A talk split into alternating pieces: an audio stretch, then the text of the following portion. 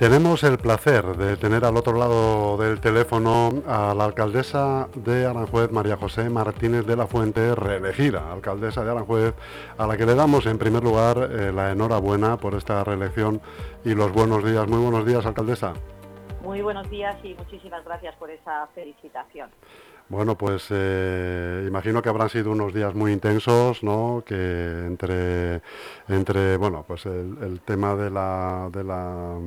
de la pre-campaña, la campaña, luego ya la investidura que ha sido este fin de semana, me imagino que días intensos y emocionantes, ¿no, alcaldesa? No se te escapa, lo tienes perfectamente ubicado porque ha sido eh, como, como tú dices, ¿no? Han sido unos días muy intensos, fueron intensos la pre-campaña, fueron muy intensos los días de ya propiamente de campaña y han seguido siendo intensos los días posteriores al, día electoral, ¿no? al día de que se celebraron las elecciones, el pasado 28 de, de mayo, puesto que, bueno, aunque fíjate que a diferencia de lo que sucediera en los años 2015 y 2019, el Partido Popular obtuvo, gracias a la decisión de los vecinos, pues el respaldo suficiente para conformar un gobierno municipal en, solitario. Pero es verdad que esa posibilidad de conformar ese gobierno municipal en solitario no lo era lo suficientemente sólido desde el punto de vista eh, cuantitativo y así leímos esos resultados electorales como para garantizar lo que entendíamos que era eh, la necesaria fortaleza para empezar un nuevo gobierno que pudiera defender con contundencia y con rotundidad los intereses generales de los ribereños ante en cualquier ámbito o ante cualquier eh, situación o institución. Por lo tanto, entendíamos también, junto con esta lectura que, expreso, pues la legítima pretensión de los vecinos, entendíamos que había eh, sido manifestada en las urnas, que llevaba también implícita la necesidad de consolidar un gobierno más fuerte y daba la posibilidad, esos, esos números, esos votos de los vecinos. ¿Con qué objetivo? Pues el de conseguir una estabilidad que fuera una estabilidad necesaria para ofrecer esa garantía plena y absoluto y absoluta de seguir ejecutando por lo demás un proyecto eh, que, estaba ya eh, centrado en servir a los ciudadanos con honradez, con entrega y, por supuesto, también con eficacia en la gestión. Y a estos efectos, por lo tanto, lo que hicimos ha sido eh, celebrar un pacto de gobierno con eh, vos, que nosotros aportábamos nueve concejales y ellos cuatro, con lo cual en total un gobierno municipal sólido, con madurez, con compromiso, con sentido común y con responsabilidad y ha dado lugar a ese gobierno municipal compartido, insisto, y responsable desde unos acuerdos que han sido eh, firmados entre ambas formaciones políticas para llegar a esa mayoría absoluta de 13 concejales, insisto, que eh, refuerza el deseo y la legítima pretensión de los vecinos manifestada en las urnas y al tiempo pues da solidez a un proyecto que empieza eh, con el interés de servir mejor y con mayor nitidez a los ribereños. Alcaldesa, ¿cuáles son los pactos de gobierno que han suscrito con Vox?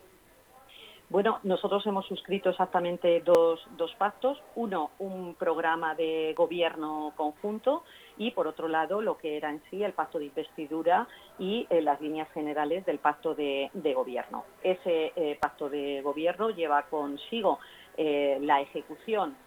o vertebrarse en torno a unos ejes prioritarios y, por otro lado, a un marco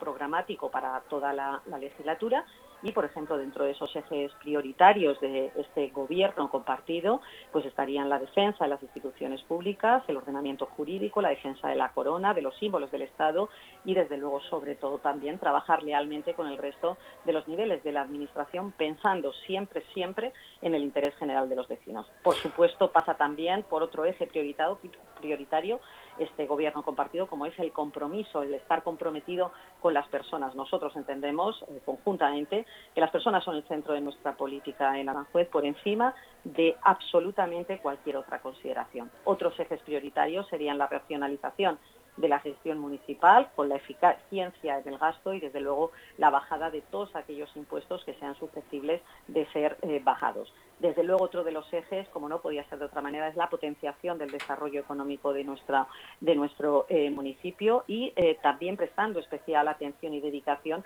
a los sectores que son trascendentales para nuestra ciudad, que como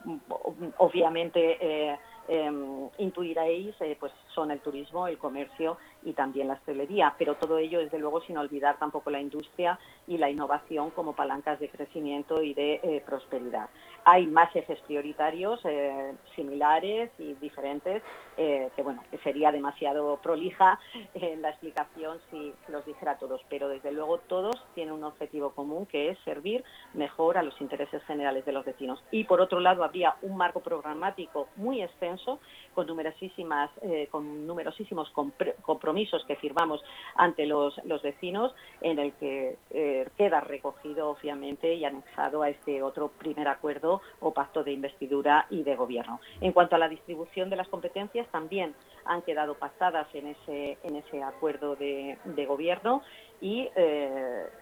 para poder obtener esa máxima eficacia y eficiencia en el cumplimiento de cuanto hemos firmado en el programa de gobierno, pues lo que hemos acordado es que vos eh, ostente la representación, tenga una representación en la Junta de Gobierno y que gestione eh, pues concejalías como desarrollo tecnológico, informática, transparencia, infancia, juventud,